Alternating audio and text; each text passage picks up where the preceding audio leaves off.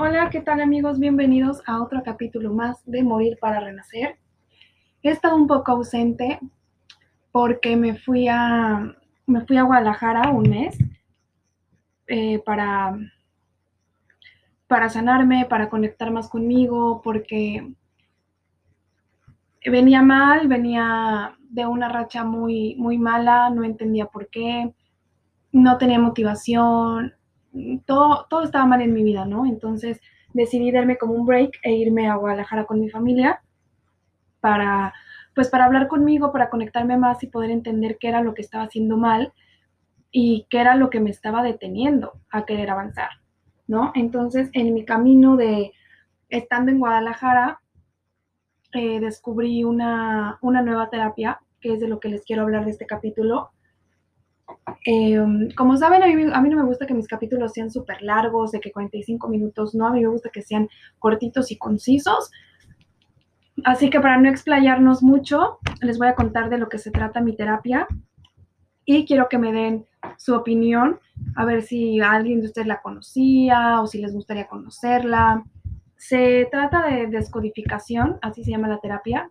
Trata de descodificar las creencias que tenemos y de ir a la raíz del problema para entender qué es lo que, o sea, por qué tenemos ese bloqueo, ¿no? Ejemplo. Em, em, no sé, si a ti de chiquita te dijeron de que, ay, tú eres una inútil y tú a tus 18 años em, llega una persona que te dice, ay, quítate, yo lo hago, eres una inútil, te va a recordar a ese momento cuando tú eras chiquita que te dijeron inútil. Entonces, el problema no es la persona que a tus 18 años te está diciendo inútil. El problema es que de chiquita tu mamá, papá, hermano, vecino o maestro te dijo inútil. Y eso tú lo guardaste en tu inconsciente y nunca lo sanaste. Entonces, cada persona que se conecta en tu vida que te dice inútil, te va a afectar y te va a doler como la primera vez que te dijeron inútil. Entonces tú te das cuenta que el problema no son las personas que te dicen inútil, sino esa emoción y esa ese capítulo, esa experiencia de tu vida que nunca pudiste sanar, ¿sí me entiendes? Y por eso cada vez que te dicen inútil, o tú ves o tú escuchas que le dicen inútil a otra persona, a ti te va a afectar.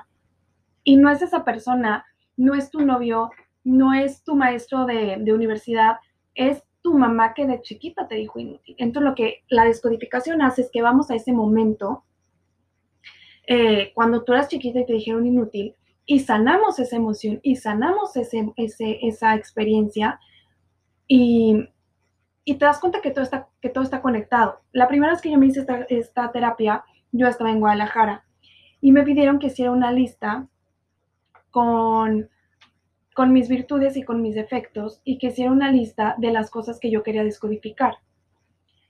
Y me di cuenta que todo estaba, que todo estaba conectado.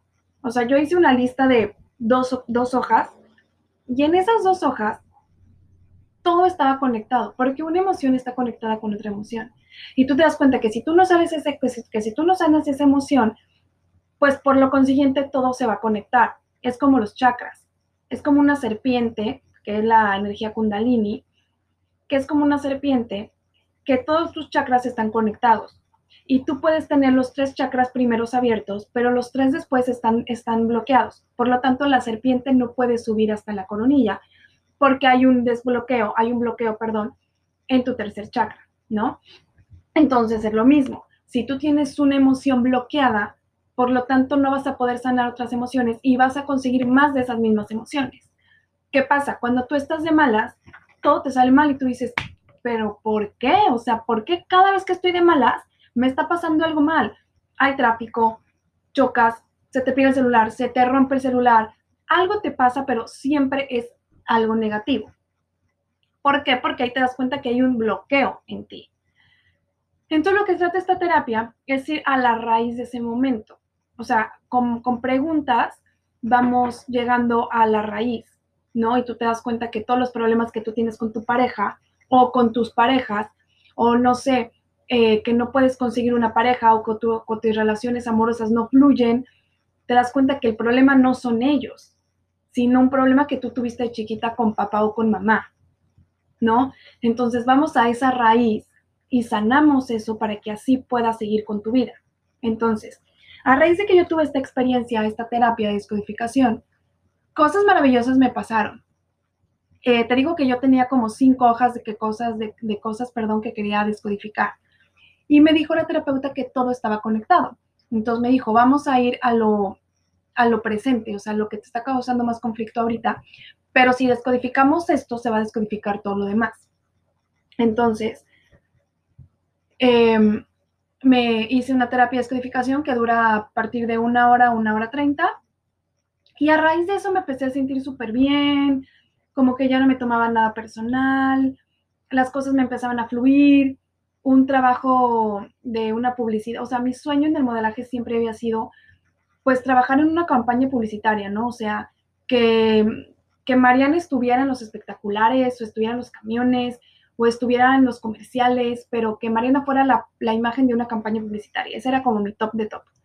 ¿no? Entonces me hablaron para hacer la publicidad de un hotel y voy a salir en las redes sociales, en, en todos lados voy a salir, ¿no? Entonces fue como, wow, o sea, algo que siempre quise, por fin lo conseguí. Y fueron tres días irme a un hotel en Cobá, que yo ni siquiera conocía Cobá, hacer la publicidad del hotel, eh, obviamente todo gratis, me llevaron a santuarios, a las ruinas, eh, todo.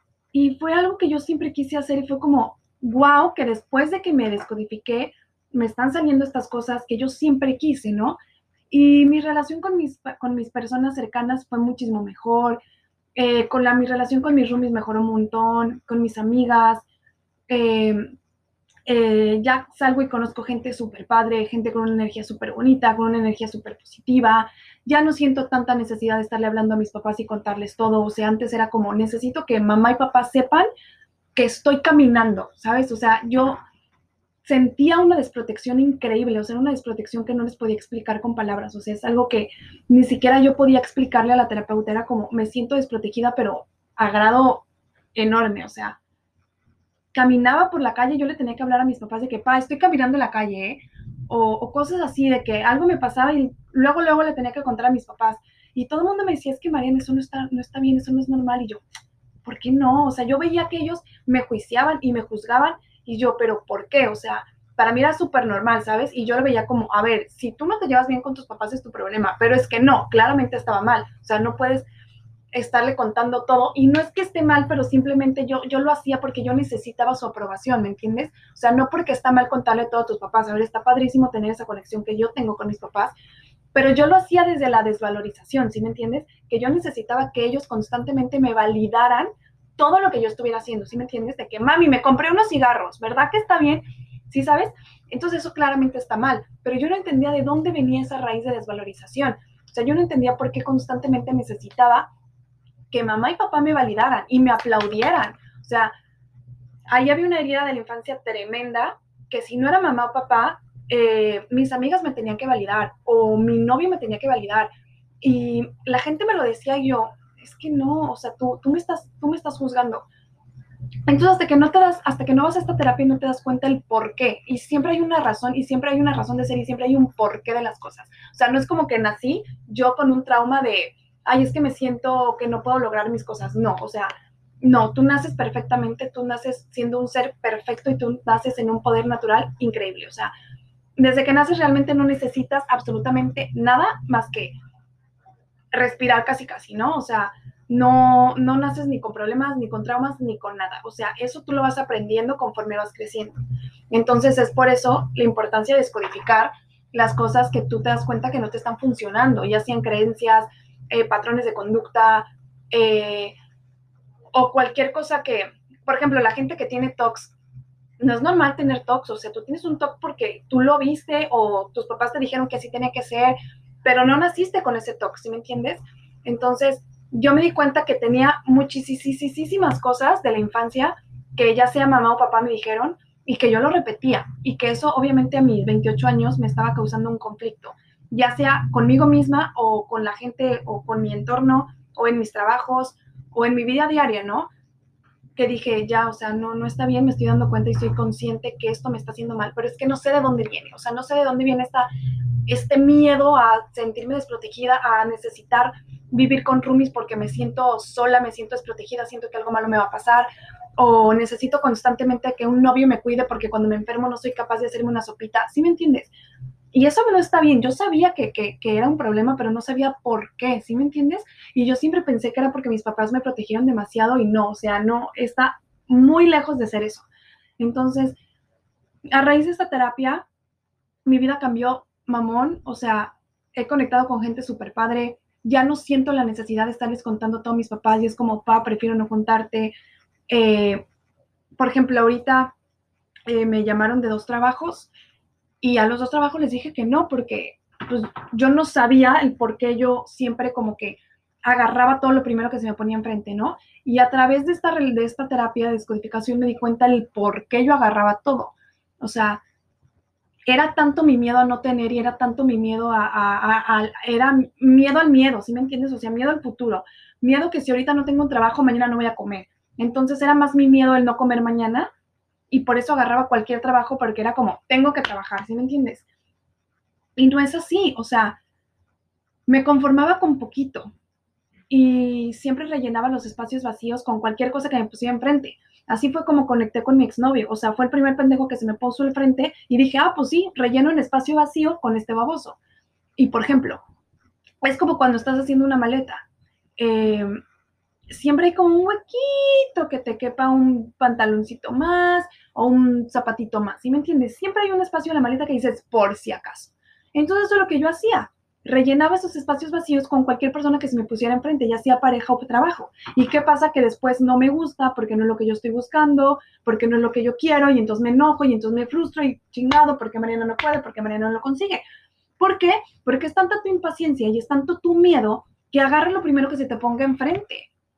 O sea, hay 31 sabores de, en, una heladería, en una heladería. Si no, si chocolate te dice que no, hay 30 más. ¿Sí me entiendes? Y si te dicen de tres trabajos diferentes y ninguno te gustó, ya llegará el que te va a gustar.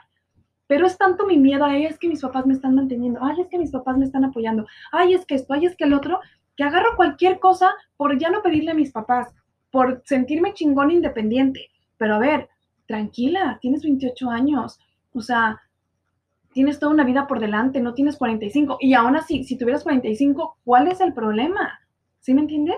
Entonces, a raíz de esa terapia me di cuenta el por qué mis miedos, el por qué agarraba cualquier trabajo, el por qué salía con cualquier baboso que se me pusiera al frente, por qué eran mis miedos, de dónde venían esos miedos. Y te das cuenta que esos miedos y esa desvalorización y, esas, y esa necesidad de conformarte con poquito no, no viene de ti, o sea, viene de, de papá, mamá, abuelo, y que tú lo aprendiste y que de cierta forma tú lo adoptaste como tuyo. Entonces te enseña a perdonarte a ti misma y a entender que eso no es tuyo y que los miedos que tú tienes no son tuyos.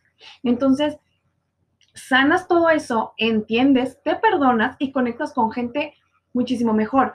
Como les había mencionado anteriormente, de dos trabajos me hablaron y con la mano en la cintura dije, no, gracias.